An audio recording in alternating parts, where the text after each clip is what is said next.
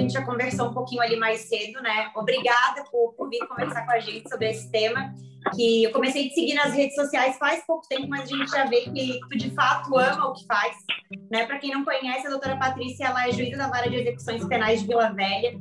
Então, ela até, eu acho que é a doutora mesmo que cuida daquele Instagram do Projetos da Vara de Execuções Penais, né? Não, é, são minhas meninas, eu não dou conta, não. Legal. Não, e muito, muito legal assim. Opa, deixa eu desligar aqui o áudio da Marcilene, que tá. Pronto. Então, doutora Patrícia, em nome aqui da Comissão de, da Advocacia Criminal de Assuntos Prisionais aqui da Comarca de Palhoça, a gente agradece é, que tu tenha tirado esse tempinho para conversar com a gente sobre mais um tema de execução penal. É, já de logo quero mandar passar a palavra para você para que você possa dividir com a gente um pouquinho do seu conhecimento. E a gente fica aqui doido para te ouvir. E aí, no finalzinho, quem tiver perguntas, a gente abre para perguntas, daí fica à vontade. O tempo é teu, fica à vontade e seja muito bem-vinda. Obrigada, obrigada, Tamara, pelo convite. Obrigado, doutor David, que está aqui né, nos assistindo. Já estou com vergonha, nosso professor aqui assistindo, que indicou. Né? Não sou professora aí como o doutor David, mas a gente vai tentar passar aqui um pouco mesmo de, de experiência, né? Da experiência de, de lidar todo dia na, na execução. Eu sou juíza há 22 anos no Espírito Santo, sou juíza titular da Vara de Execuções Penais desde outubro de 2015 e antes disso, tinha passado em muitas comarcas, comarcas do interior, onde você é clínico geral, faz de tudo um pouquinho.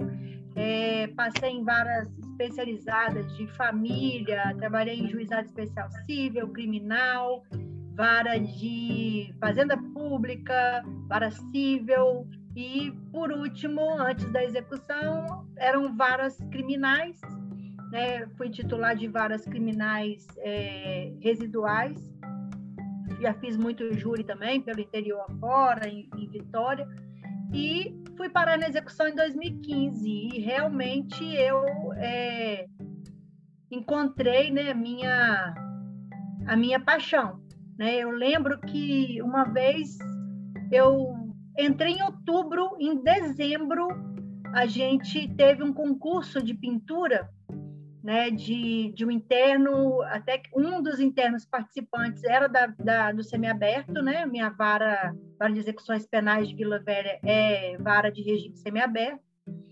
E eu apaixonei por aquilo ali, ele foi ganhador, né? Foi ganhou em primeiro lugar.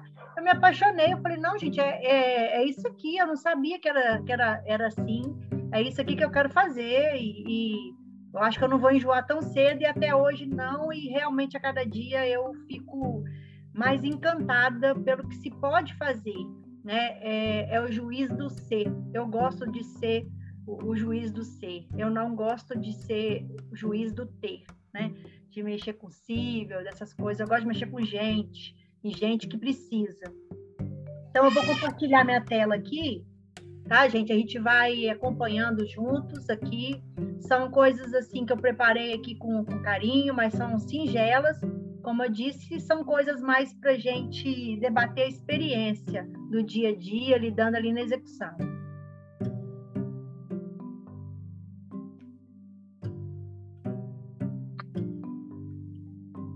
É, eu falei que hoje eu, eu, sou titular da Vara de Execuções Penais, no entanto, tem um mês que eu assumi, dois meses que eu assumi a vara também do fechado, em substituição ao meu colega que está na presidência né, do, do tribunal. Ele vai ficar lá por dois anos e eu acredito que vou ficar também por dois anos acumulando essas duas varas.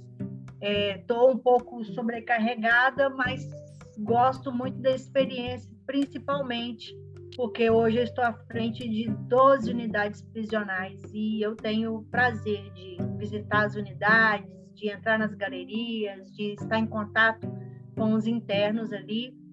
Vamos lá. É, vocês todos aqui, é, muitos advogados, já vi aqui que é, pessoal aí, meus amigos leais aqui também é, da Sejus estão, estão presentes aqui. A gente já lida com isso né? Os pedidos mais comuns hoje na execução penal, que mais você recebe hoje, é primeiro deles, né? Progressão de regime, é óbvio, todo mundo quer avançar. Quando você começa a cumprir uma pena e começa a cumprir no regime fechado, quando você é condenado a uma pena superior de oito anos, sua ansiedade ali é passar para o regime semiaberto. Então, o interno já imagina um semiaberto, que ele vai poder ter a saída, que ele vai poder é, trabalhar, estudar. Nem sempre isso é realidade, né? nem sempre as vagas de trabalho é, alcançam todos do regime semiaberto, nem todos têm a chance de estudar, mas realmente é um sonho ali do interno é, estar alcançando a progressão de, do regime semiaberto. Quando ele chega no regime semiaberto, aí vem aquela luta, uns trabalham, outros não, uns estudam, outros não, a maioria alcança a saída temporária, e aí vem outro anseio, né? Vem um anseio pelo regime aberto. Então, as progressões de regime são os pedidos é, mais é, assim desejados, né, pelos internos, são na minha vara que é de semiaberto, minha vara original, né? Esse é um, um pedido comum. E acontece pedidos quando não tem o um requisito objetivo, acontece. Mas é, isso é um passo que a gente vai falar depois dos requisitos. Nós temos também o pedido de livramento condicional. Vou falar um pouquinho mais, é, pouquinho só é, para frente, né? O tema, vou focar aqui mais na ressocialização é, esse exame criminológico é um, um pedido muito feito pelo Ministério Público, né? não pela defesa. Temos aqui pedido de indulto, comutação, prescrição e extinção de pena. Também é um pedido comum, se o advogado estiver atento ali. Nem sempre o juiz da execução consegue ver, consegue acompanhar indulto e comutação numa vara grande, onde você tem mais de, de 5 mil processos, é, você não tem condições de acompanhar ali, quando sai um decreto de indulto, que tem a comutação também, você não consegue analisar todas as guias para ver se elas foram alcançadas. Então, o advogado que tem os seus clientes na vara de execução, é bom ficar atento. Saiu uma a lei de indulto, dia 25 de dezembro, já analisa se os seus clientes é, têm esse direito e quando pedir já pede tudo mastigado, já mostra tudo, que facilita muito. Né? A, o indulto e a comutação, eles não são coisas simples de analisar. A prescrição, mesma coisa, é bom para o advogado ficar atento, e a extinção de pena. Extinção de pena é mais visível para a gente, ou ela vem por morte, ou ela vem por, pelo término, né? Do, do documento da pena, é uma coisa mais fácil de ver, mas quando é extinção pela prescrição, também é mais complicado de ver, e por isso os advogados e a defensoria pública precisa ficar muito atento aí à prescrição. A saída temporária também é um pedido muito comum para aqueles que estão no, no regime semiaberto, assim como o trabalho e estudo dentro também do regime semiaberto. A remissão de pena pedida em, nos, nos dois regimes, né? Quando se tem, e hoje a gente vai falar disso um pouquinho, quando se tem projetos, quando se tem a chance de remir a pena, por exemplo, no regime fechado, que não tem aquele trabalho externo, é, mas tem estudo, tem trabalho interno e, possa, e a gente pode também fazer é, alguns projetos para que aqueles que não têm aquela oportunidade de trabalhar internamente ou de estudar, eles possam estar remindo a pena. E as retificações de cálculo, quando sai alguma lei mais favorável, quando vem alguma modificação. Então, é, é interessante os advogados ficarem atentos a isso. Eu eu costumo, sem querer, admitir muitas pessoas, meu Instagram é fechado, mas é, as pessoas têm descoberto o meu Instagram porque a gente tem um Instagram profissional, que é o Projetos VEP, e lá, às vezes, faz é, menção né, ao, ao meu Instagram, então as pessoas acabam descobrindo e pedindo. E nessa leva aí de pessoas que pedem para me seguir, tem muitas esposas de internos, né? E elas mandam direct todos os dias. Eu acabo de aceitar, elas mandam direct. E eu não tenho coragem de não responder, então eu acabo respondendo todas elas. E eu estou falando isso porque ontem, uma. Eu acabei de admitir, ela falou: ai, veio, né? Desculpa incomodar, mas eu sou esposa do fulano. E eu não estou entendendo por que, que o meu esposo tem um, um crime de roubo e outro crime de tráfico, e ele está no 3 quintos. E aí, realmente, eu falei, não, eu vou olhar agora. E a gente olhou e estava errado mesmo. E aí já retificamos. Então, ela estava atenta ali, né? E por causa dessa, dessa forma de abordagem, a gente conseguiu ver e retificamos ontem mesmo, né? Já demos a resposta.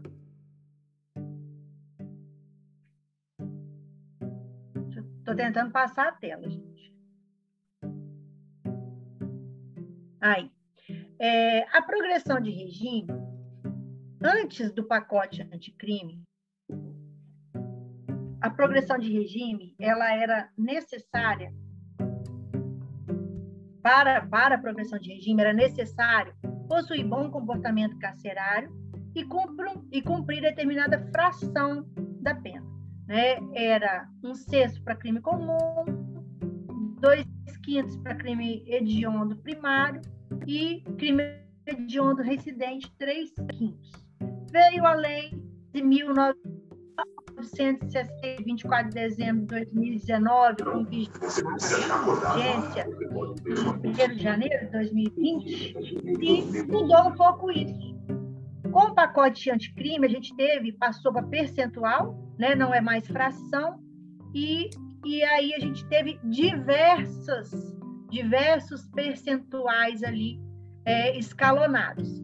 Né? Então, primário em crime sem violência ou grave ameaça, 16%, reincidente em crime sem violência ou grave ameaça, aí tem que ser os dois, sem violência ou grave ameaça, 20%. Aí, o primário em crime violento é 25%, o reincidente em um crime com, com violência ou grave ameaça, os dois, né? É, com violência e grave ameaça, 30%, o primário em hediondo, 40%, o condenado é, por crime hediondo, primário, com resultado morte, aí vem milícia privada, líder de organização criminosa é, para crime hediondo, já passa por 50%, o reincidente na prática o reincidente na prática do, do crime hediondo ou equiparado já vem para 60%, e a última, e o último percentual aqui é o reincidente na prática de crime hediondo ou equiparado, que é o reincidente específico, 70%. Porém, aqui eu coloquei isso aqui, que apenas para os crimes cometidos após a sua vigência, para a maioria dos incisos, eu entendo dessa forma e nunca apliquei um percentual mais alto para crimes cometidos antes da vigência do pacote anticrime. Porque eu entendo que, se for para, para não beneficiar, é, não podemos aplicar. Mas eu já vi entendimentos é, diferentes do meu. Respeito, mas esse não é o meu posicionamento. E quando há pedido, às vezes o 16% ele vai ser mais benéfico em questão de dias ou meses do que um sexto. Isso vale a pena na hora do advogado fazer o pedido de progressão e fazer essa conta do 16% e o do um sexto, para ver qual que é mais benéfico. E se for é, mais benéfico o 16%, aí eu entendo que a lei pode retroagir porque é para beneficiar. É isso que a gente aprendeu na faculdade, né? Que a lei não retroage para prejudicar o réu, mas ela pode retroagir para beneficiar, se ela for mais benéfica. Então, por isso, eu não eu não aplico nenhum é, nenhum desse percentual mais gravoso para crimes é, cometidos antes da vigência da lei. Após a vigência da lei, não tem segredo, vai ter que ser aplicado isso aí mesmo.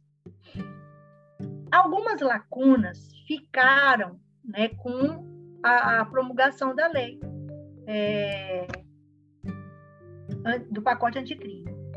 E aí, o que, que ficou de fora? Que o legislador esqueceu de colocar e os tribunais já vêm dando solução para isso. E eu vou dizer para vocês, eu, eu pode até me corrigir, a doutora Denise, doutor David, doutora Manuela, doutora Gabriela Brambati, que entrou aqui agora, que eu realmente entendo dessa forma e tento aplicar é, a forma menos gravosa. O reincidente não específico em crime violento ou marcado pela grave ameaça, ou seja, aquilo que eu ia ler lá, mas não era, eu tenho um crime comum e um crime é, violento. Eu sou reincidente, mas não sou reincidente específico no crime violento. E nem sou reincidente em dois crimes não violentos. Isso ficou de fora. Então, essa progressão, nos termos do artigo 112, inciso 3 da LEP, cumprindo apenas 25% da pena, já que a parcela de 30% só tem base legal para aplicação em caso de reincidência específica cometidos mediante violência. Ou seja, se o 30% ele é utilizado para reincidência em crimes violentos, tem que ser dois crimes violentos ou com grave ameaça, então eu só não posso aplicar esse 30%. Ele vai cair para o 25%. Até porque a lei nova ela não pode prejudicar na lacuna. Condenado por crime hediondo ou equiparado e é reincidente, porém não em crime dessa natureza, né, conforme até a, a moça lá, a esposa do, do apenado me falou ontem, né? É, só que o crime foi cometido antes do pacote anticrime. É, também a gente joga por 40%. Né? Esses dias estavam muitos processos pendentes dessa análise na vara que eu assumi, a oitava, e eu já apliquei esse entendimento lá e venho corrigindo, inclusive, aqueles que já tinham sido negados. Porque se eu sou reincidente não específico, eu tenho um crime hediondo e um crime comum, eu não posso ficar no 50%, eu fico no 40%.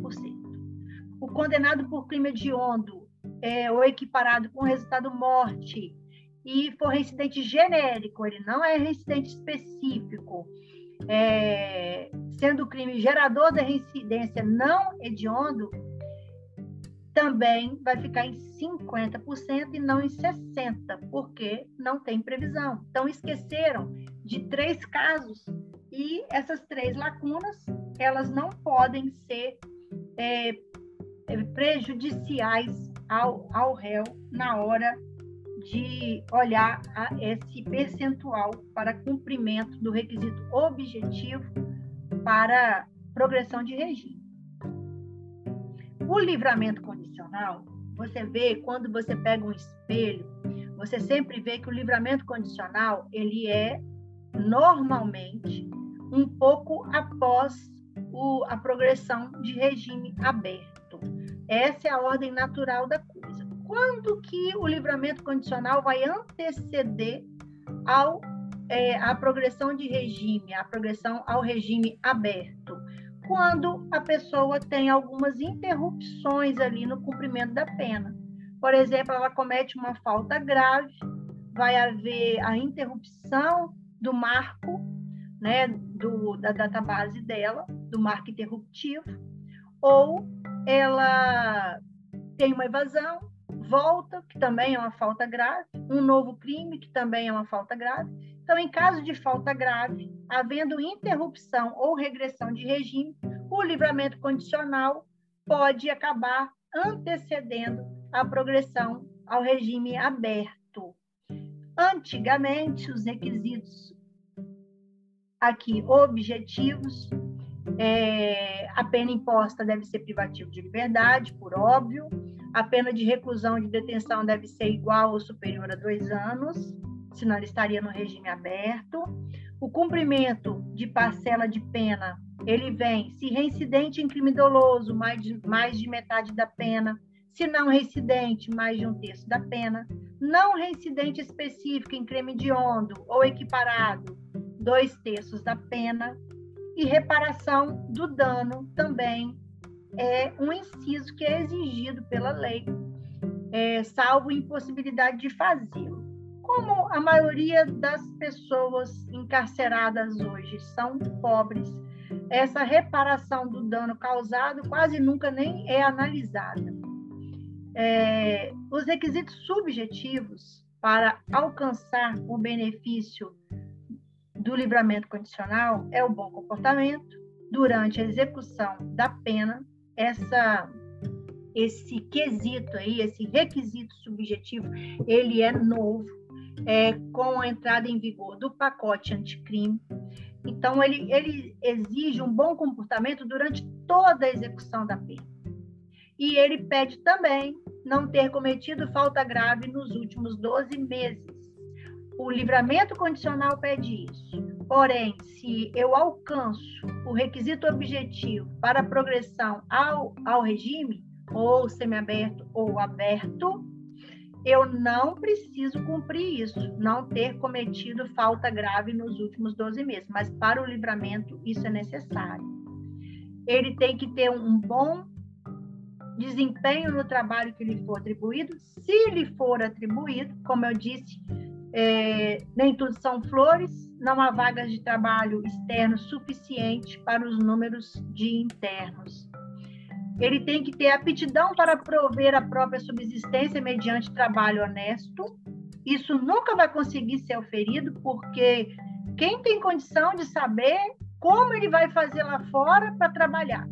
Se ele está preso, se ele está sem oportunidade, se ele está recluso há 12 anos, por exemplo, quem é que vai testar isso? Que quando ele sair, ele vai conseguir sim é, ter, é, arcar com o seu sustento, é, mediante um trabalho honesto. Nem as pessoas que não cometeram crime, a gente não pode assegurar que elas vão conseguir um trabalho. Então, isso é sequer é analisado, é impossível. Né?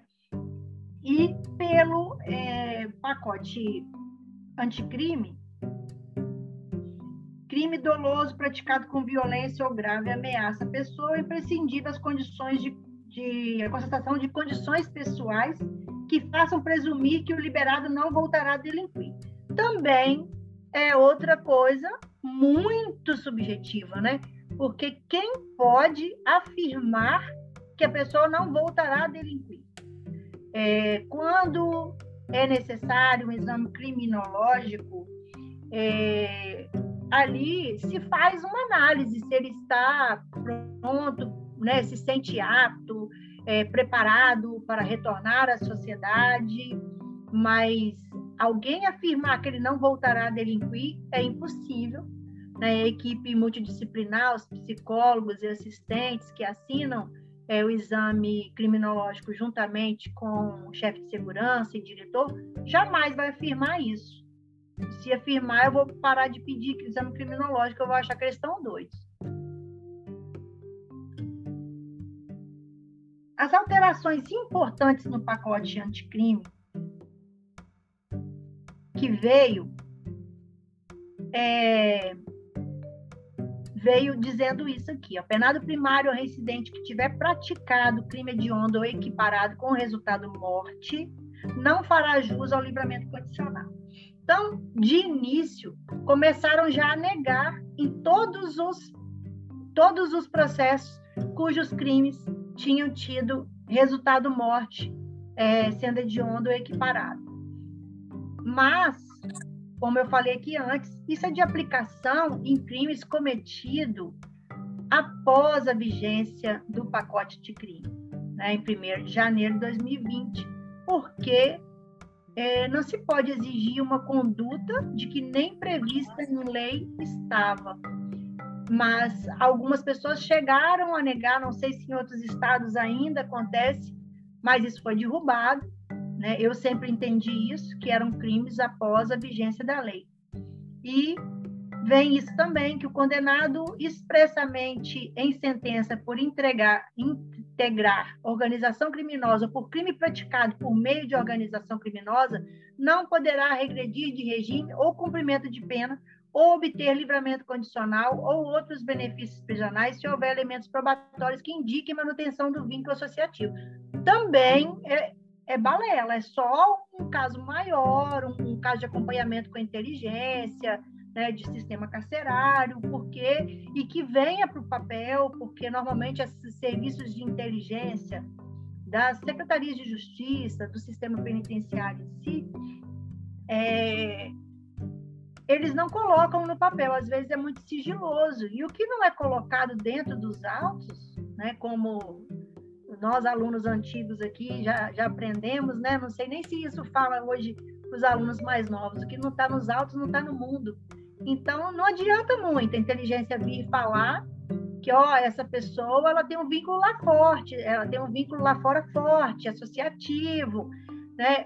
Tá, mas você vai colocar dentro do processo para me basear nele? Não, não posso, porque é sigiloso, então não posso levar em consideração também.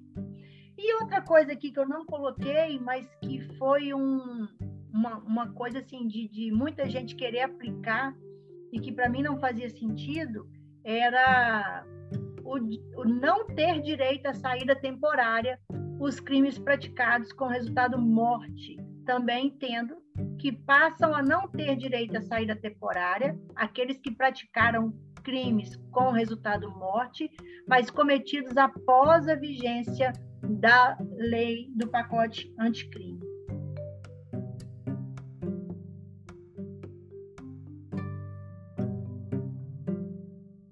Então, a diferença relevante em relação à progressão ao regime aberto é mais um detalhe, né? Eu falei que sempre o normal é que ele esteja após é, que ele se cumpra, que o requisito objetivo seja posterior à progressão ao regime aberto, e ele só passa na frente quando o interno teve é, faltas graves que interromperam o marco interruptivo ou que o fizeram regredir de regime. O livramento condicional, uma vez concedido, ele pode ter causas de suspensão ou causas de revogação.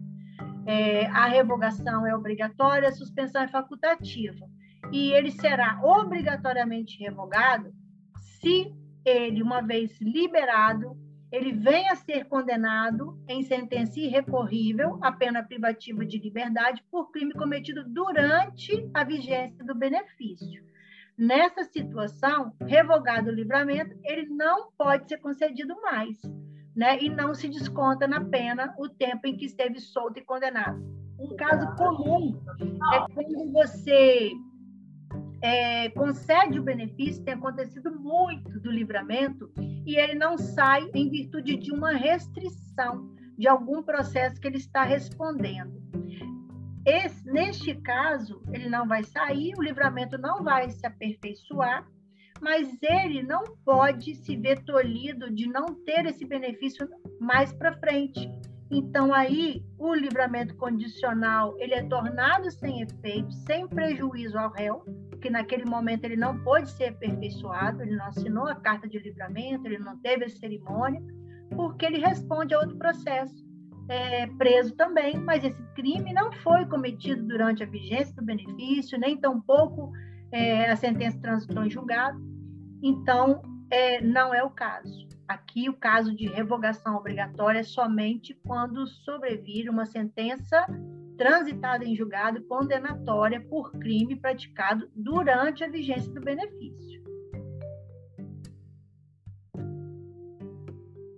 Aqui a gente entra mais no tema, no tema que eu gosto, no tema que eu falo mais de experiência do que de teoria. É, eu vou me classificar aqui como uma pessoa que tenta ser é, garantista dentro da minha possibilidade, no máximo que eu posso, mas ressocializadora sempre. Eu acredito é, totalmente, piamente, na ressocialização do homem eu vou dizer do homem no contexto geral, não vou dizer do interno, porque eu acredito que todos nós precisamos nos ressocializar. A cada dia.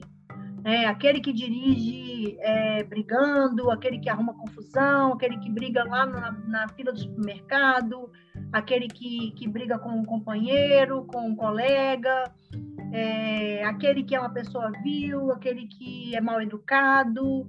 É, nós temos muitos defeitos. O homem tem muitos defeitos, e eu vou falar até em outro plano, no plano espiritual, todos nós temos pecados.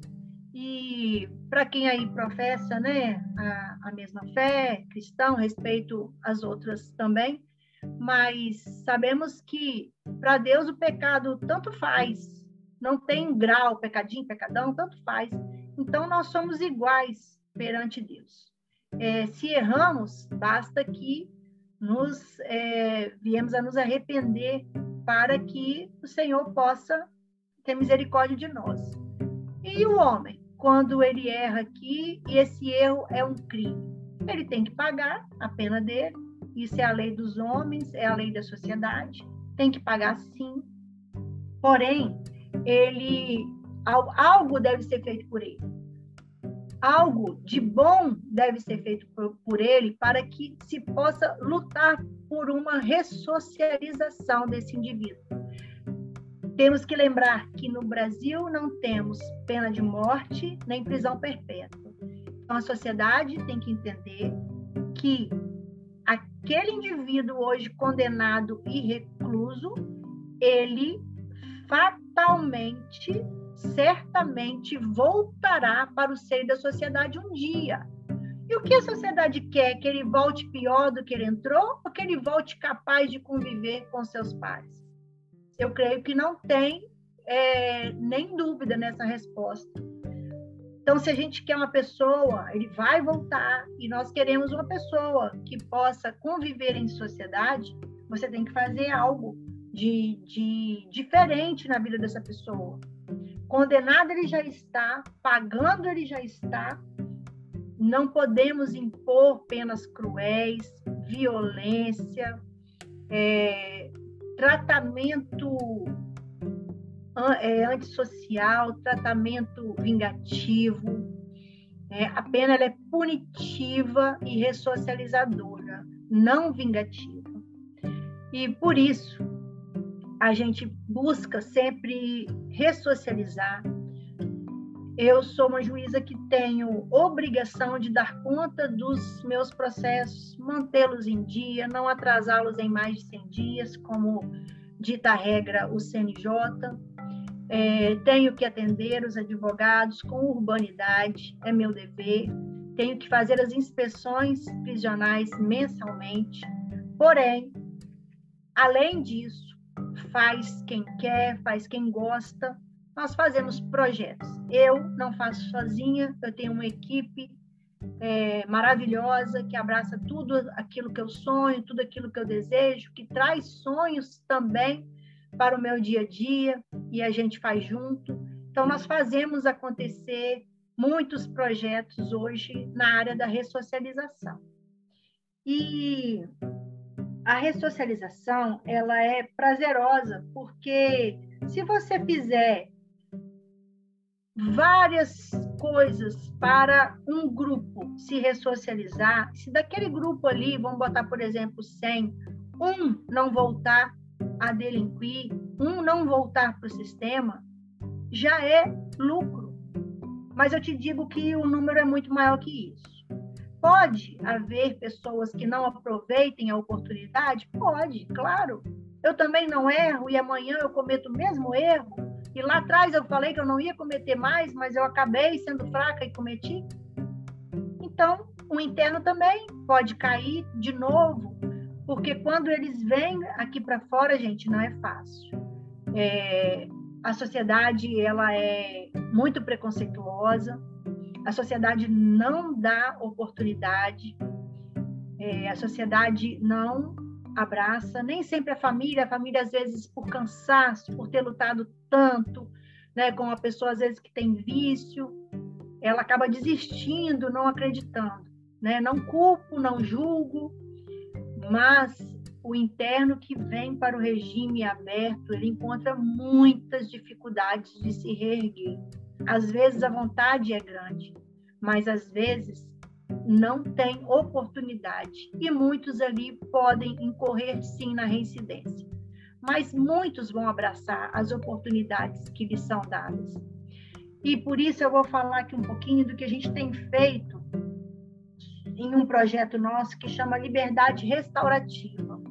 Em 2016, 2017, eu coloquei a eu comecei a colocar tornozeleira para cumprimento de um semiaberto harmonizado em internos que já restavam pouco tempo para o regime aberto.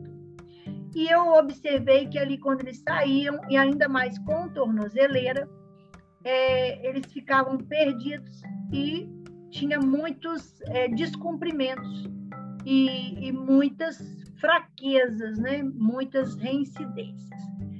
E aí a gente repaginou, eu saí por dois anos da, da vara de execução, me afastei para exercer a função de juíza corregedora né, no, no biênio 2018-2019. E quando eu voltei, a gente reformulou essa colocação de tornozeleira, esse monitoramento eletrônico, e demos nome a esse projeto, que é o semiaberto harmonizado. São pessoas escolhidas com alguns critérios. Essas pessoas são escolhidas. Está até entrando aqui agora na, aqui na sala a Rejane, minha parceira de, é, desse projeto, né, do, do Liberdade Restaurativa. A gente deu esse nome porque eu sou fã da justiça restaurativa, sou fã da ressocialização, que tem tudo a ver com a liberdade restaurativa. E esse projeto a gente tentou solucionar esses problemas que já tinham é, aparecido e feito dar errado muitas turmas e, e que a gente via se repetindo nas audiências de justificação, descumprimento, problemas familiares, falta de oportunidade. E a gente começou a criar uns, uns requisitos objetivos, né? tipo de crime, é, tempo que falta para a progressão ao aberto. Nós temos hoje a súmula vinculante, a 56 do STF, né, que fala sobre a, a superlotação nos presídios, mas é, não é justo que alguém que tenha vindo agora para o semiaberto saia é, para cumprir o semiaberto com monitoramento eletrônico e outro que já está lá dentro, que falta um ano, faltam dez meses para ele sair, já está apto para encarar a sociedade, já teve várias, né, é, já teve várias saídas temporárias já está trabalhando externamente, é justo que esse saia primeiro, que o outro entre, experimente ali o semiaberto, tenha uma realmente uma progressão de regime, passe por todas as etapas. Então, antes que isso tenha que ser feito, antes que se tenha que é, esvaziar as unidades com colocação de de tornozeleiras e, e, e com semiaberto harmonizado, monitoramento eletrônico, vamos escolher essas pessoas, aquelas que vão fazer dar certo. E aqueles que estão entrando agora também vão ter sua oportunidade mais para frente. Então, não pode, nessas opções que nós colocamos, cada juiz, cada lugar tem os seus, os, suas escolhas, os seus requisitos, nós colocamos que não pode crime hediondo, é, com exceção de um tráfico, é, não pode estar tá faltando mais de um ano, não pode ter PAD, e, é, e nisso a gente coloca, é, seleciona essa pessoa, depois disso ele fica é, com a tornozeleira até alcançar, eu fico com o processo dele ainda também até alcançar, ele tem direito de sair para trabalhar, ele é monitorado, mas ele pode comunicar um trabalho, um estudo, e ele vai ter a vida dele. Eu falo com eles quando a gente vai fazer a cerimônia que eles continuam presos, o regime continua o mesmo, semi-aberto, porém, eles estão dormindo em casa, comendo a sua comida. É, essa é uma política criminal, ela não é obrigatória, não é obrigatória nenhum juiz adotar, nós adotamos, não pretendo parar tão cedo mais, já, já comecei, já suspendi, e agora a gente tem feito continuamente e eu não vou parar mais. E também, de vez em quando, nós precisamos de outras políticas, como, por exemplo, a, atualmente estamos cumprindo uma nova política criminal em virtude da superlotação, que é a liberação. Aí não tem questão de crime, não tem, não tem requisito objetivo, apenas a liberação tanto é, de progressão ao regime aberto ou livramento condicional dois meses antes da data é, do seu benefício ser alcançado. Já fiz assim por mês, por exemplo, estamos em junho vou liberar todo mundo até 31 de agosto e hoje a gente até avançou. É, nós estamos assim, a cada dia passa um dia na frente. Se hoje é dia 22 de junho, eu vou estar antecipando esses benefícios é, colocando em liberdade imediata até o dia 22 de agosto. Amanhã já passa a ser 23 de agosto, depois de amanhã, 24 de agosto. E por aí vai. São políticas que nós encontramos para fazer é, um pouco essa superlotação mudar de cara para a gente conseguir respirar né, colocar uma coisa mais humanizada nas, nas cadeias, nos presídios. É, não tem lógica, né? Uma cela que cabem oito, estarem com 19. É, é muito triste. Eu ando em galeria, eu vejo como tá. Então a gente sempre tem essas, essas medidas para a gente tentar esvaziar e dar um pouco mais de dignidade aos internos que cumprem pena. É, as etapas do a gente do liberdade restaurativa, que é esse semiaberto harmonizado com monitoramento, nós fazemos depois que a gente fecha uma turma. Hoje, por exemplo, nós já estamos na quinta turma. É, a gente fecha essa lista. A Sejus, que aqui é a nossa secretaria né, de justiça, quem fica por conta do sistema penitenciário, cada estado tem uma sigla, cada estado tem uma, uma secretaria. Aqui é a secretaria própria, a Secretaria de Estado de Justiça, ela é, é exatamente para o sistema prisional. A gente faz um levantamento e a equipe da Sejus, a equipe multidisciplinar é, da própria Sejus e com as unidades, assistentes sociais e psicólogos fazem uma metodologia com essas pessoas, preparando eles para essa saída. E são quatro encontros temáticos com essa equipe. Eles vão preparando, é, você está preparado, vai trazendo um, uma série de discussões, e isso é muito importante para eles. Ali, ao final, eles vão dizer se eles estão aptos, se eles têm família para recebê-los, e assim a, é, marcamos uma cerimônia de colocação de tornozeleira, onde a gente lê ali junto com eles e simula algumas situações sobre as condições.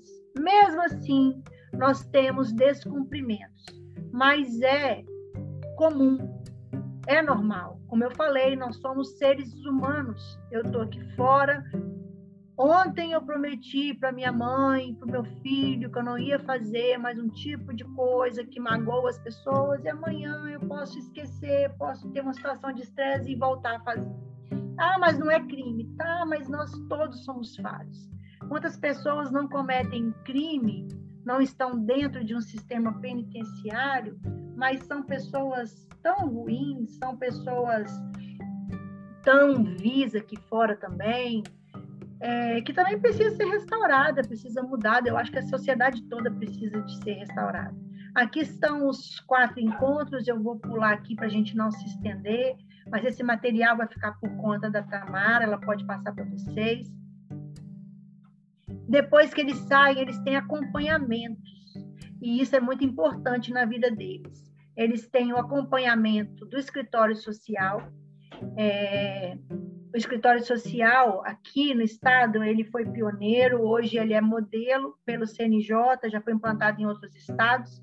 é equipe também de psicólogos e assistentes sociais que dão todo o apoio, inclusive eles intermediam todos os pedidos de trabalho, de estudo.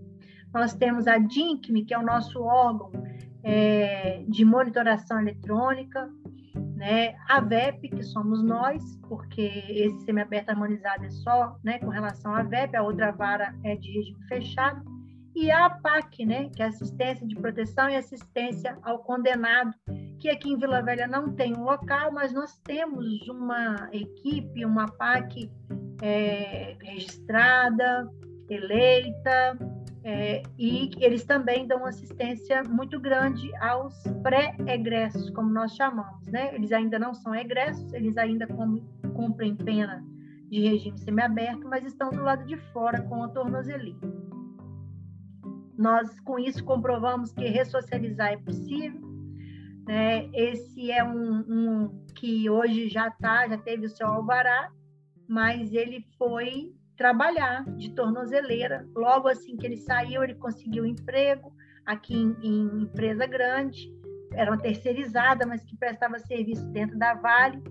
É, aqui embaixo nós temos a foto aqui de um curso agora que foi feita a formatura semana passada, eu pude participar desse dessa formatura. Aqui nós temos egressos e temos pré-egressos com monitoramento eletrônico, participando de diversos cursos de porteiro, tecnólogo, foram diversos cursos e que eles conseguiram concluir e saíram aí com a capacitação para o trabalho. O Liberdade Restaurativa, ele é uma realidade, ele já deu certo, não me importa se de todas as turmas vai ter algum descumprimento, mas já deu certo. É, nessa foto aqui de baixo, é, a metodologia, eu participei aqui de, de, da primeira dinâmica que teve com a primeira turma. Aqui são os trabalhos que eles faziam, foi, foi muito bacana. Aqui a equipe multidisciplinar da, da Sejus, numa, numa cerimônia de colocação de tornozeleira. Estou procurando minha chefe Regiane, se ela está aqui. É, aqui foi a última turma. Ali atrás é, o, é nossa banda. Estão vendo esses uniformizados de cinza e amarelo? É uma banda, é um projeto também nosso de musicalização, chama Tocando em Frente. Esses dias eles tocaram no Palácio do Governo, em uma cerimônia. Outro dia tinha um conselheiro do CNJ aqui no tribunal, foi feita uma cerimônia, eles tocaram, inclusive cantaram o hino nacional, ficou muito lindo. Uma menina do, do feminino com dois rapazes do masculino. E vai ter um seminário agora, né, da, da OAB aqui, em, em julho, e eles já estão dentro, eles vão tocar lá o dia inteiro. Né, e eu tenho muito orgulho de levá-los é, sempre eles estão sendo renovados, porque muitos já alcançaram a liberdade, e a gente vai renovando as vozes, renovando as mãos e apostando aí. Eu não tenho um interno que passou pelo Tocando em Frente que tenha é, reincidido. É, nós temos outro projeto que é o de corrida, é o Correndo para Vencer, onde nós corremos externamente, todos livres, sem vigilância, é, internos, eu, agentes penitenciários, diretores, todos juntos, sargento da Polícia Militar, e participamos de provas de rua. Muitas meninas passaram e já saíram, alguns meninos passaram e já saíram, nenhum, nenhum Então, eu digo que ressocializar vale a pena. Né? É, e também agora temos aí uma novidade. Eu fiquei pensando em naquelas pessoas que que cometem um crime, respondem em liberdade. Estou até já falando aqui de uma forma os, os requisitos que estão inscritos. E aí ele responde em liberdade, aquele processo ele demora para se, se finalizar, às vezes levam 5 anos, 10 anos, 15 anos, e lá na frente a pessoa nunca mais cometeu um crime, ela organizou a vida dela toda, ela casou, ela teve filho, ela trabalha, às vezes tem empresa, e aí chega uma sentença condenatória, regime semiaberto. não compensa manter essa pessoa no sistema. Então, hoje, eu não consigo localizar essas pessoas, mas eu estou fazendo pensado quando vem um pedido ou quando eu vejo que se enquadra, eu já concedo esse semiaberto harmonizado. Nesse caso, é, não precisa ter tempo para alcançar o regime aberto. Independentemente do tempo que falta, um ano, dois, três, eu entendo que essa pessoa não pode ficar no sistema é, não merece ficar no sistema. Ela tem que cumprir o semiaberto harmonizado com monitoração eletrônica. E aí me questionaram uma vez, mas a pena ela não é só ressocializadora, ela é punitiva. Ele cometeu um fato. Esse fato é punível, foi punido e ele tem que pagar. Eu entendo que basta uma tornozeleira. A tornozeleira no pé, para quem já consertou a vida, para quem tem família, para quem tem trabalho, já é uma punição alta. Está de bom tamanho. Então, isso a gente tem feito também. Né? Os advogados que hoje estão aqui assistindo lá do Espírito Santo vão espalhar com certeza. E eu quero que espalhe mesmo, porque a gente precisa tirar do sistema essas pessoas.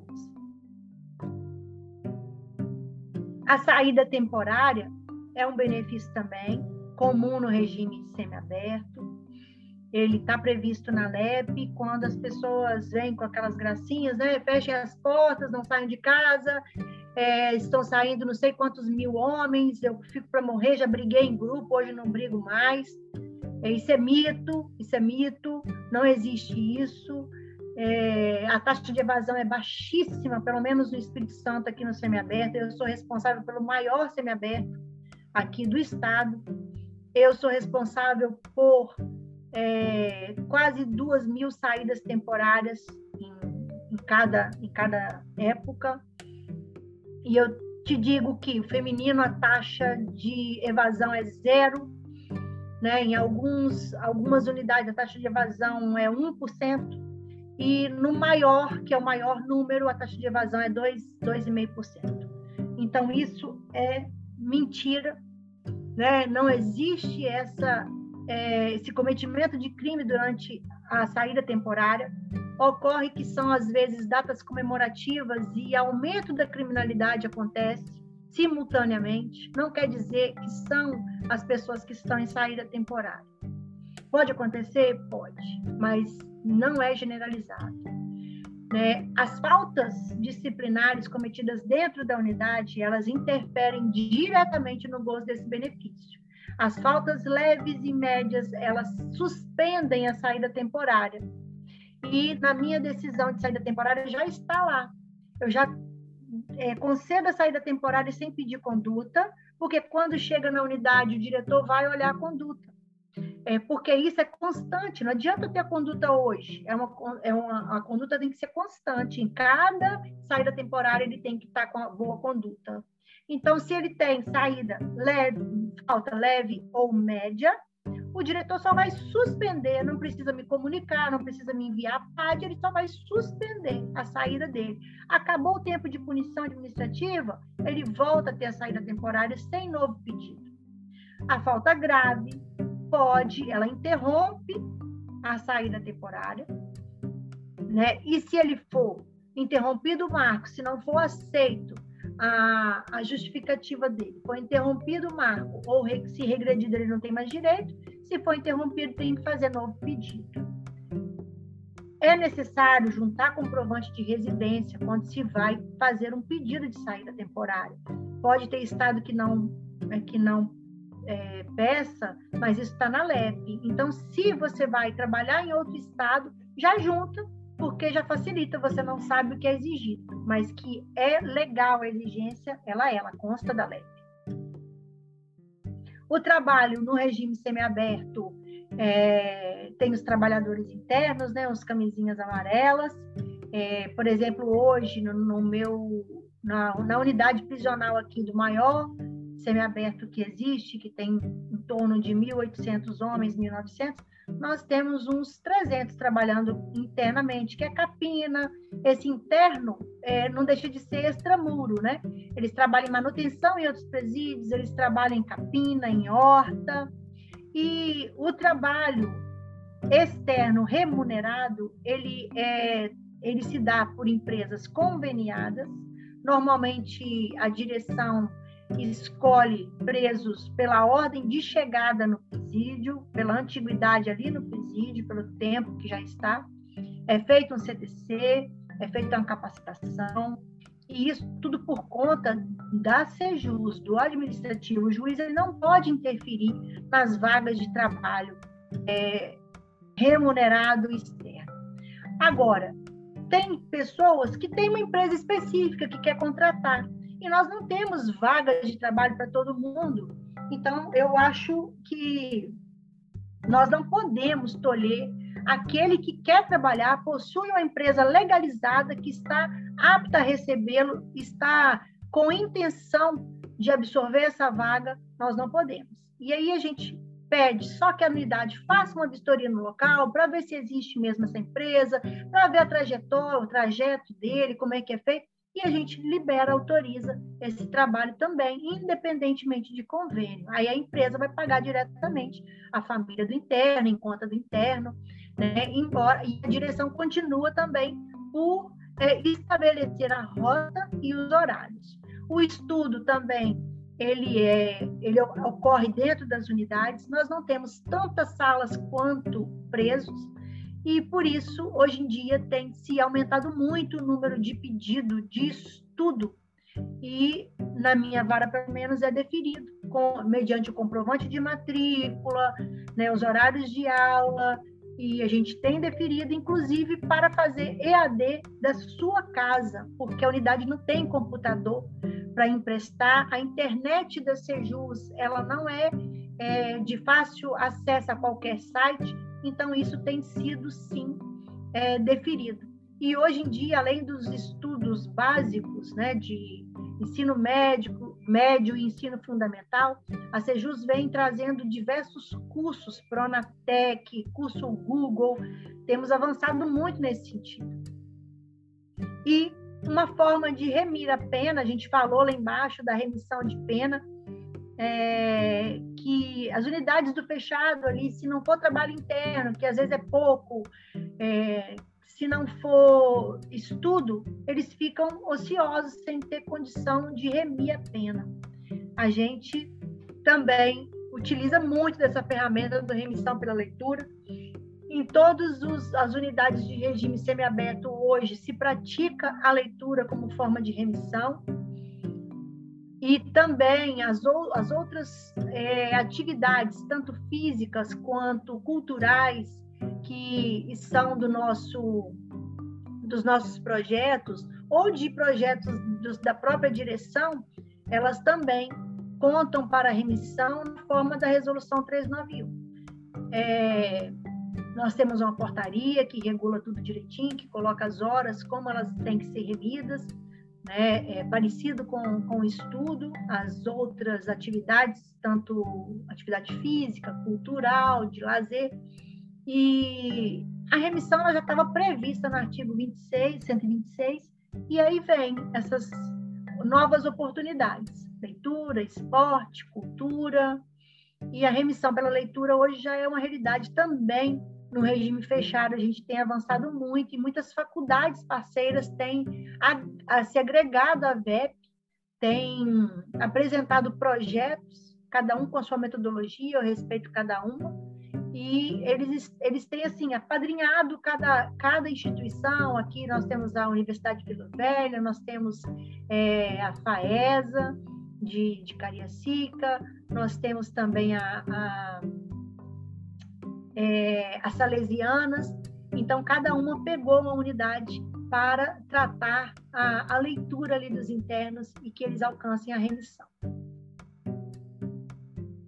É, também fazemos de forma autônoma. Nós normalmente pegamos 50 livros, distribuímos e temos uma equipe que corrige essas, essas resenhas, né? É, aqui também está tudo, gente. Eu não vou avançar muito lendo isso. Esse material depois pode ser passado para vocês, como é feito.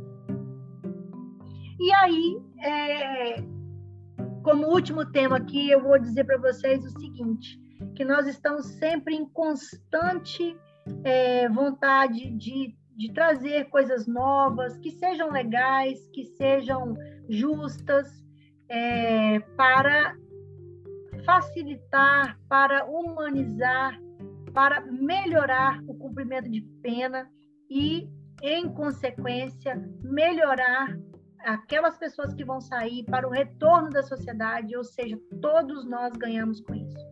Então, nós hoje estamos em, em estudo, em fase de estudo, sobre essa questão. Quem cumpriu liberdade provisória com monitoramento eletrônico, que é uma medida cautelar diversa da prisão, mas ele teve um plus, né? ele teve um monitoramento eletrônico. Esse tempo é computado como pena cumprida, que a gente sabe que a domiciliar, enquanto preso provisório, ela é computada.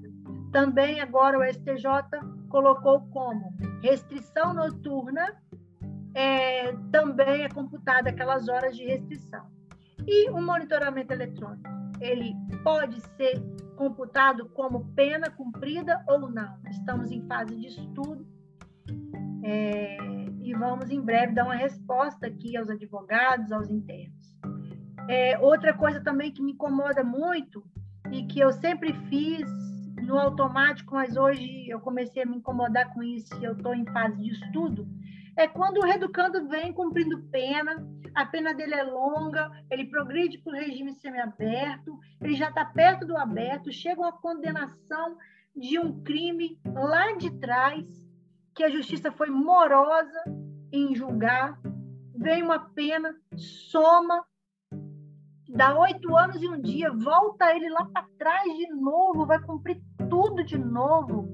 Uma coisa que a justiça demorou a julgar, que se tivesse julgado rápido, já teria unificado, ele já saberia o prazo dele, porque não tem coisa mais frustrante para um apenado quando ele está ali quase saindo e chega uma nova condenação. Aquilo desmantela, aquilo faz perder qualquer esperança. Né? Então a gente está estudando isso. Vamos unificar, mas tem que unificar. Mas qual vai ser o marco interruptivo? É justo só pela somatória você fixar um novo regime? É, o que, que seria mais justo? No transjulgado, absurdo. Demorou para julgar, atrapalhou toda a caminhada dele. É, na, na data do cometimento do crime, quem sabe é uma saída. Vamos estudar, vamos chegar a um consenso, tudo com base né, doutrinária, tudo com base jurisprudencial, nada é feito às doideiras. Eu não posso ser ressocializadora da minha cabeça, porque vão ter recursos e eu vou ser é, compelida né, a voltar atrás, não adianta. Vai causar mais frustração ainda. Né? Mas é, era isso que eu tinha para passar para vocês. Espero ter sido clara nas minhas colocações, espero ter ajudado aí no dia a dia da luta, sabendo que todos nós estamos assim num constante processo de aprendizado. Eu aprendo muito com vários pedidos de advogados ali que chegam, estudam, trazem um pedido inovador. E como essas duas questões que eu coloquei aqui são pedidos de advogados, que eu não tinha me atentado para isso. Então a gente está aqui num, num processo eterno, né, de aprendizado. Espero que vocês tenham aprendido comigo e eu vou sigo aprendendo aí com os colegas de vocês e com vocês também no amanhã. Seguem lá, lá no Instagram, Projetos VEP, acompanha mais um pouquinho lá, dá uma olhadinha, a gente tem os destaques é, de cada projeto nosso, são todos ressocializadores, são todos visando o alcance de benefícios e de uma sociedade melhor. Obrigada, Tamara. Doutora Patrícia, foi muito bom te ouvir é, e que todos os juízes da execução e os outros juízes pudessem ter essa sensibilidade, né? Imagina onde que existe isso que uma mulher de preso vai mandar uma mensagem no Instagram para a juíza e a juíza vai parar para olhar o processo. Tô com várias aqui, ó. Vou responder daqui um pouquinho. Se a gente faz isso, acho que a juíza da execução penal aqui de Florianópolis não tem nem Instagram para não correr o risco. Né? Imagina que muitos juízes não gostam nem de receber o advogado do gabinete, quem dirá responder família de preso pelo Instagram. Isso não, não existe. Inédito isso. Ai, então, assim, doutora Patrícia, parabéns pela sensibilidade, né? É, tá no lugar certo. Até essa relação que falou com em relação a, a, pecado, não tem pecadinho, não tem pecadão, a gente sabe que tem que ter essa sensibilidade para trabalhar com, com essas questões. Então, parabéns, a gente adorou a aula. Estou falando que o Espírito Santo está muito bem representado. E sobre o que a, a, a doutora falou ali no início de não ser professora, foi a aula só para informar que teve mais pessoas presentes, foram mais de 60 pessoas. Então, se não é professora, eu acho que tem que ser, porque tem muita gente que quer te ouvir. Então, acho que foi das aulas que a gente teve até agora, foi a que mais teve pessoas presentes. E, e assim, parabéns por essa humildade, sabe? Chegar aqui, ai, olha, né, não sou professora, é, e por mais que seja juíza, tem essa humildade em conversar com a gente de uma forma aberta, franca, isso é muito legal. Então, parabéns por ser essa pessoa, além de ser sensível, é humilde, isso é muito legal. E uma coisa que eu queria perguntar para a doutora, doutora Patrícia, é, esses projetos, é, esse semiaberto harmonizado, né? É, eles, a, tu, não, tu, não, encontrou barreiras, assim, o Ministério Público é, não recorreu? É, como é que o Ministério Público e os outros ali atores do sistema judicial, como é que eles reagem a isso? É, tu, tens, tu tens uma boa adesão, o pessoal acolhe, o pessoal pega junto, ou no início assim, tu teve bastante restrição para conseguir implementar isso? Tá rindo por quê, Jean Anderson? Tô te vendo, tá? É... eu tô entendendo também por que, você tá rindo. É, na verdade, assim, eu, eu, nós tínhamos, né? Eu falo nós aqui, eu, doutora Denise, doutora Jana, doutora Manuela, nós tínhamos um é, promotor que, sim, a gente sentava, conversava e a gente traçava essas, essas é, políticas prisionais em conjunto, né? Às vezes eu cedia alguns requisitos, né? Por mim, eu abria assim e ele fechava mais, a gente sempre ficava no meio termo. Hoje, ele foi promovido a procurador, entrou uma nova promotora. Eu não ainda não tive tempo para sentar e conversar, mas eu sigo eu sigo deferindo porque é, aliás antes de ser promovido ele já estava é, não opinando a favor porém não recorria. Hum. É, agora nós temos a nova promotora, eu realmente não sei a opinião dela e por que, que eu não sei e, e assim com todo respeito a ela parece que é uma pessoa muito muito boa mas eu, eu prefiro não saber eu quero saber no, no papel lá no sistema eu vou saber é, porque se recorrer recorra eu não vou parar eu não posso saber a opinião dela porque eu não vou parar eu não posso parar. Eu já comecei, é a esperança. E isso causa um, um senso de disciplina enorme na unidade. Né? Isso é espalhado. Então, todo mundo quer entrar para um projeto, todo mundo tem uma esperança de alcançar alguma coisa, e isso gera disciplina. Né? Assim como uma regressão, num caso de evasão, ela, ela traz um exemplo e aí isso, isso diminui né, a, a, a evasão, também os projetos trazem um bom exemplo. Então, eu não sei a opinião dela, eu não vi ainda se ela vai recorrer, eu acabei de colocar na quarta turma, estou formando a quinta, é, o parecer vai vir contrário, eu vou conceder, porém, o tribunal, ele, ele já está acostumado né? Ele recebe HCs de pessoas que querem entrar no projeto e que eu indeferi, mas eu indeferi exatamente pelos requisitos é, objetivos ali ou subjetivos. Eu não escolho. Se ele se enquadrar, ele vai entrar. Né? Tendo ele advogado, tendo ele defensor, ou eu enxergando, às vezes, quando eu vou atender, eles falam assim: a pulseirinha, eu não posso, não. Aí eu pego o nome, analiso e coloco. Né? O juiz da execução ele tem esse poder, ele não é tão inerte quanto o juiz do conhecimento.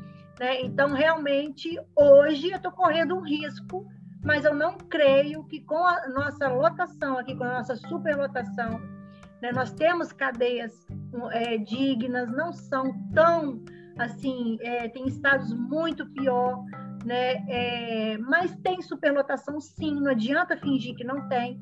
Então, é, eu duvido que alguém vá é, corrigir isso aí. Eu não acredito. Né? Mas vamos ver, vamos ver o que, que vai dar. Antes de eu abrir, abrir né, para as outras pessoas fazerem perguntas, deixa eu fazer mais uma pergunta. É, Patrícia, a gente assumiu a comissão aqui recentemente, né? E a, eu, eu e o Felipe, a gente, nós somos presidentes da Comissão de Advocacia Criminal e a doutora Nádia de Assuntos Prisionais.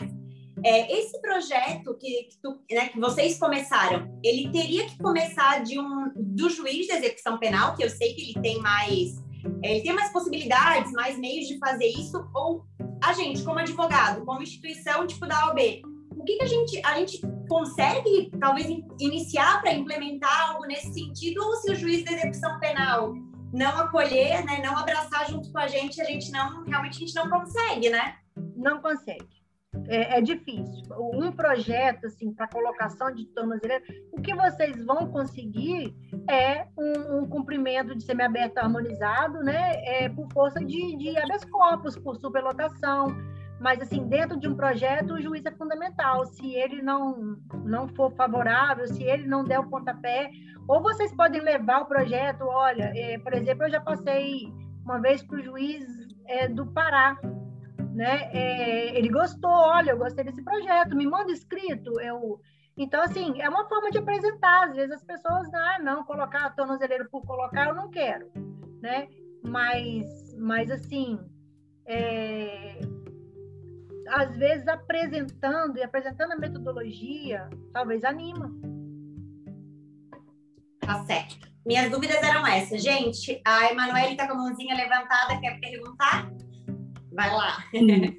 É, eu sou advogada aqui no Espírito Santo, né, na comarca de Guarapari, é, e eu posso afirmar, assim, com muita certeza, sou há 14 anos advogada, a doutora Patrícia, ela faz um, um, um trabalho exemplar, acredita no ser humano, que é isso que, que, que deveríamos ter no judiciário, pessoas que acreditam no próximo e que realmente faz a prisão de ressocialização, né? Que não seja uma, uma, uma prisão de, de criar monstros para poder, quando voltar para a comunidade, de ter de cometer outros crimes.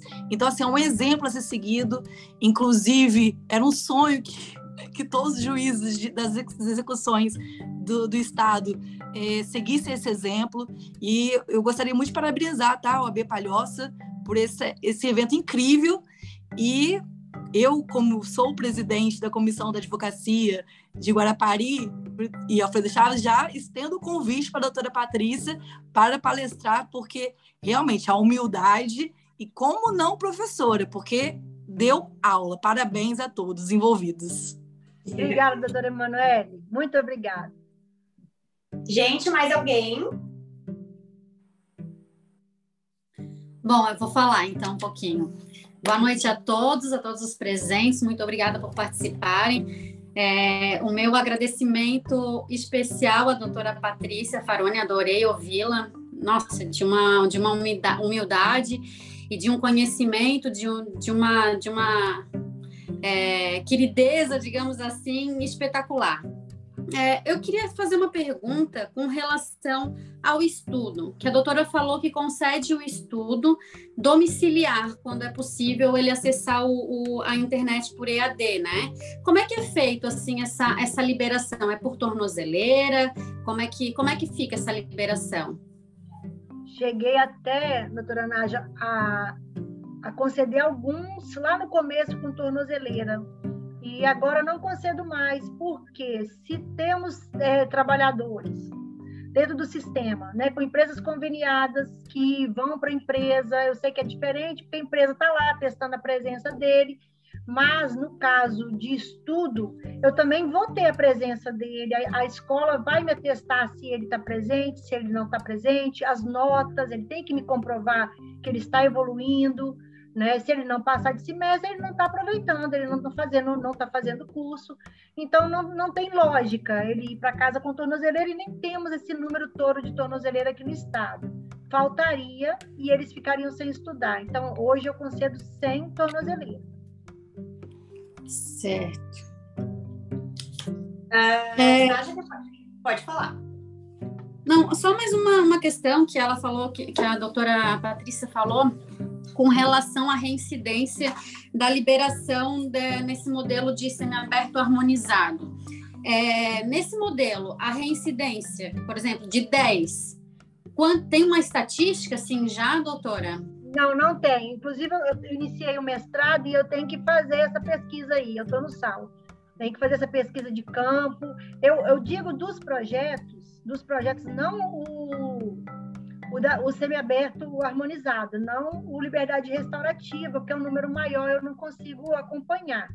Mas os outros projetos a gente conhece pelo nome, passa a conhecer todo mundo. Então, eles eu sei né, mesmo que não voltaram a, a reincidir.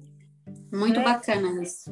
É, agora, o liberdade restaurativa, a gente vai saber, é, a gente tem condição de saber sim, mas eu nunca notei, é, porque vem o descumprimento nos autos, a gente faz, é, revoga o benefício, manda expedir mandado de prisão às vezes, quando rompe a tornozeleira ou comete um novo crime, mas não parei para fazer esse levantamento, não. Vou fazer mais um questionamento. É, com relação às inspeções, a doutora falou que, que vai mensalmente ou a cada período fazer as inspeções na, na, na no, no, no, no sistema prisional para analisar ali como é que estão as condições dos presos, a superlotação e tudo mais. A OAB costuma acompanhar a comissão, ou, né, a OAB costuma acompanhar nessa, nessa inspeção junto com a promotoria, ou é separado? É separado. Eu faço a, as minhas inspeções, eu vou mensalmente em todas as unidades. Tem mês que eu entro, passo em galeria por galeria, tem mês que eu vou no pátio, né? Ontem está aqui, ó, o, o Pablo estava lá no, no, na PSC, o Pablo está aqui, o diretor. É, ontem passei nas celas, eles estavam fazendo um projeto maravilhoso, que eles estavam cantando, até postei lá no, né, nos stories, eles estavam cantando é, em hebraico, eles cantam em hebraico lá, né? É muito legal. E, e então eu vou fazendo uma mesclada, né? Ah, mas a OAB daqui é muito atuante, inclusive a presidente de Direitos Humanos, ela está aqui presente, aqui, doutora Manuela, e eles sempre fazem, né, em várias comissões, tem a comissão, que eu esqueço o nome, é igual de vocês, de assuntos prisionais, alguma coisa assim, também comparece. Então, eles estão sempre, sempre indo também, é, constantemente, o Ministério Público faz sozinho também. É, eu, eu não sei para onde eu vou, entendeu? Eu, eu hoje, por exemplo, é, ontem eu ia para o Xuria e resolvi ir para Cariacica. Aí cada dia eu vou, eu tenho que ir num lugar, tenho que dar conta dos 12, né, no, no mês. Doutora, já vou dar uma de pedinte aqui, eu vou solicitar o projeto, porque aqui nós temos a colônia penal agrícola, né? Que é de, de dos presos semi-aberto para eu poder apresentar para o diretor, a gente está em tratativas até para construir uma sala da OAB, porque ainda não tem, né, no, na, na, aqui, na, aqui em Palhoça, na colônia penal agrícola. Eu já, já peço o projeto, pré-projeto, se puder encaminhar aí para a gente, para a gente levar aqui para o nosso sistema prisional. Agradeço muito a presença de todos e principalmente a da, a da doutora por, por nos dar essa oportunidade de acompanhá-la essa noite. Naja, e outra coisa, assim, aqui, assim, eu gosto de trabalhar em, em parceria total, sabe, com todos os setores. Com a OAB, a OAB é muito parceira da VEP, muito, em todos os projetos. Desde o início de cada projeto, a OAB esteve presente, a Defensoria, o Ministério Público, e eu digo assim, a Sejus também, os diretores são meus grandes parceiros. Por exemplo, você está falando de sala de OAB, né? Aqui a gente tem o Pablo e tem o G. Anderson. É, e Bruna, que está aqui também. Bruna da Casco Viver, o G. Anderson lá de Linhares e o Pablo ali de Cariacica. São cidades, tá, gente? Daqui. Casco Viver é Vila Velha. E aqui esses são os doidinhos que pegam os materiais de construção, ganha doação e faz sala do OAB, faz um monte de coisa, entendeu? Toma procedimento administrativo na cabeça, porque fez sem esperar a a diretoria de, de engenharia, né, Giannis, né, Pablo? E, e, aí eles, mas eles fazem. Fazem acontecer. A sua camisa, né? eles, eles fazem acontecer. Tem muitos projetos bacanas, por exemplo, o Giannis aqui é da, é da penitenciária de Linhares, de um regime fechado. É, Giannis, abre seu microfone, fala qual é a sua ocupação lá hoje, quantos estão envolvidos em, em trabalho. Lá tem vários projetos, gente. Tem uma rádio, dentro da unidade. É, essa rádio ela toca lá dentro. Tem um, um serviço de, de voz, de WhatsApp, de áudio de WhatsApp de familiares que tocam para a unidade e aí avisa. Nossa, muito, muito. Janderson, fala para nós, quantas pessoas envolvidas? Ei, gente, boa noite. Eu tinha que vir aqui aprender também. É, tudo que vocês viram aí pela internet, a gente vê pessoalmente. É, meu sonho de consumo é a doutora Patrícia vir aqui ser execução da, da, da minha comarca. É, infelizmente ou felizmente, não é assim. É, hoje a gente está no semi, eu estou no fechado de Linhares. A gente tem 745 presos, 120 trabalham é, internamente, né? São 28 projetos de ressocialização e humanização, além de 300, a gente fechou com 247 estudando agora, né? Esse semestre vamos fechar 247 estudantes, 120 120 trabalhando e outros 120 em cursos do Qualificar S, Casados para Sempre é, e outros cursos aqui, Poder da Ação, Comunicação Não Violenta. A gente está na busca de conseguir implantar, implementar a remissão pela leitura. A gente ainda não achou uma instituição parceira, né? Olha lá, a Bruna já está brigando comigo aqui, doutor, né? Ó, depois a gente se entende lá, Bruna. É, então, assim, é, realmente essa questão do, do, do juiz e da, da, da, própria Sejus aqui, a Sejus é, é uma visionária nisso, a gente tem avançado muito, graças a Deus, e com certeza quando você tem um juiz que apoia isso, que apoia a ressocialização, fica bem mais fácil, né? Porque, é, como a doutora disse, por exemplo, a gente tem uma sala da OAB, nós construímos as dispensas dos próprios projetos aqui um dos projetos que a gente tem é a piscicultura.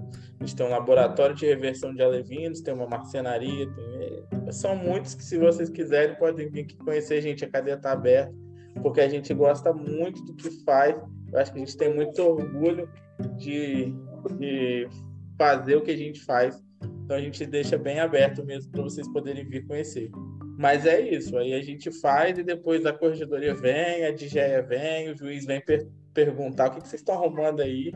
E, mas a gente continua porque a gente também acredita em ressocialização, a gente acredita na humanização, né? Eu gosto muito dessa palavra humanização, que eu acho que a gente já passou da fase de ter calabouços para ter realmente é, lugares que a gente pode humanizar as pessoas para elas saírem melhor. Hoje, por exemplo, doutor, a gente fez um batismo para 58 internos, né? Porque a gente tem essas. A, como é direito do preso essa assistência religiosa, a gente promoveu hoje um batismo ecumênico com 58 internos.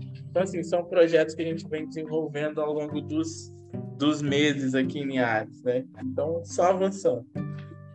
É, e, assim, para não tomar mais tempo, talvez tenha mais pergunta, é, falei do Giannisson, mas está aqui a Bruna e o Pablo. O Pablo também, a unidade dele não tinha escola, ele é, pegou ali né, parceria de OAB, que doou cadeira, fez acontecer, uma, hoje tem sala de aula, né, é, ele fez acontecer, a Bruna é ressocializadora até a alma, corre lá comigo no projeto, né, é, participa de todas as, as, as provas, a gente participa, a gente também tem um projeto ecológico, né, que é o Plantando Bem, amanhã a gente vai acompanhar é, um Morro da Mantegueira, que é uma área de reserva natural, é, nossos internos vão instalar.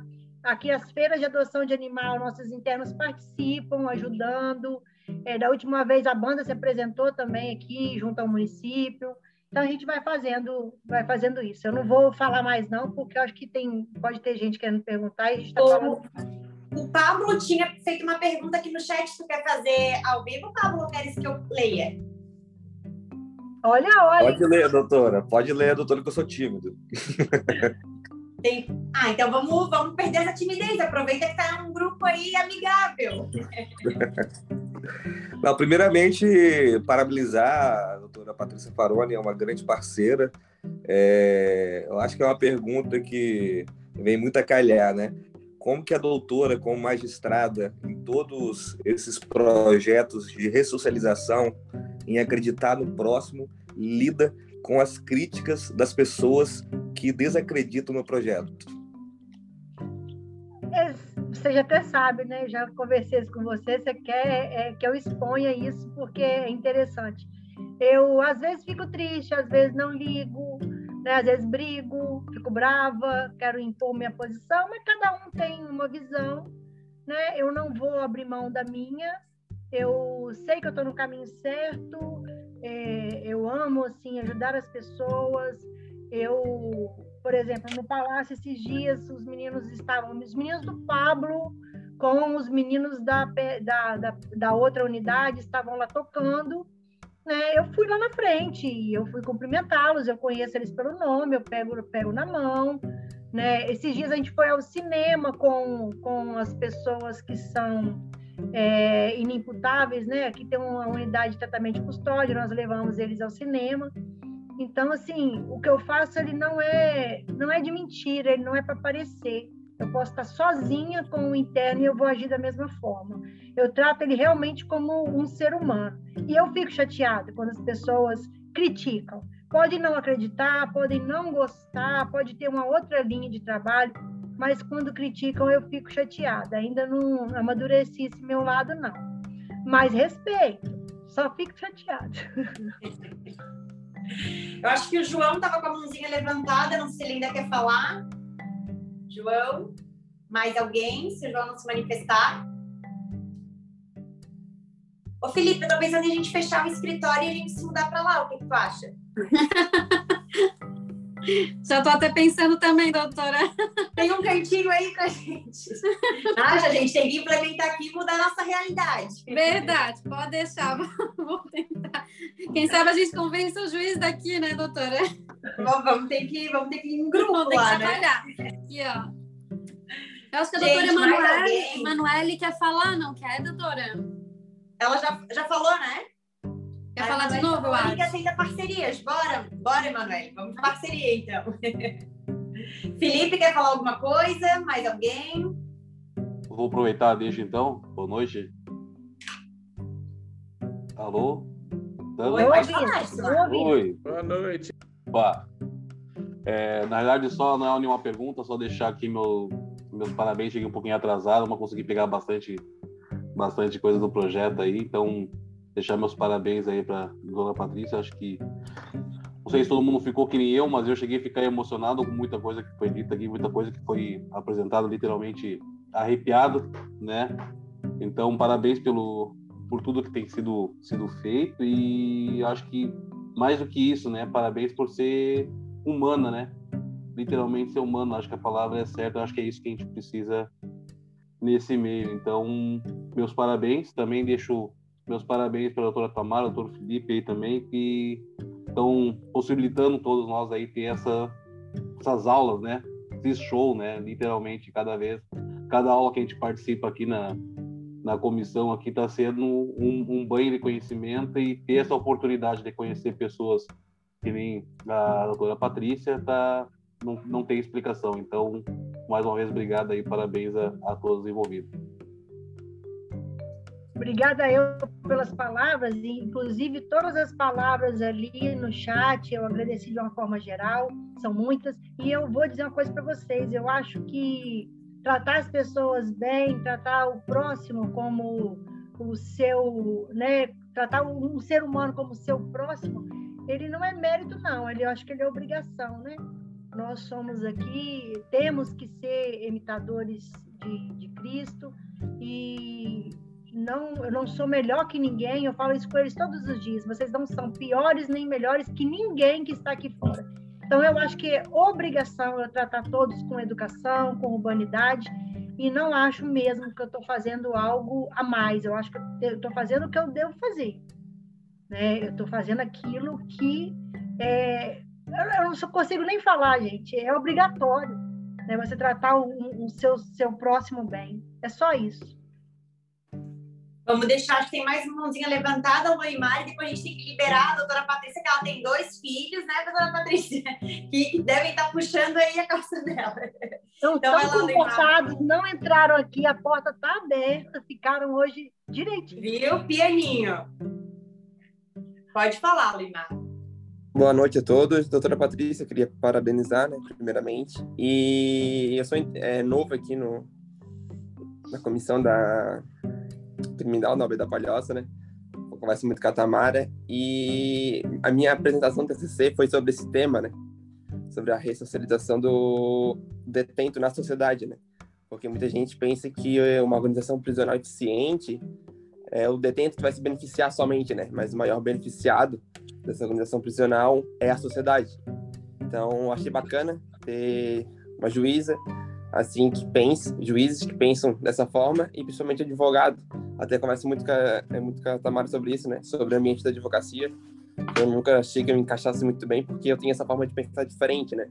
Essa forma de pensar mais de forma mais humanizada. Então, eu sempre pensei que eu não, não, não me encaixaria muito bem na advocacia por conta disso, sabe? Então, eu compartilho muito dessa ideia da doutora Patrícia, que é essa parte de reeducar o preso, né? o preso com é, qualidade, né? Para reinserir ele com eficiência na sociedade, né? Porque é a sociedade que vai colher o maior benefício disso tudo.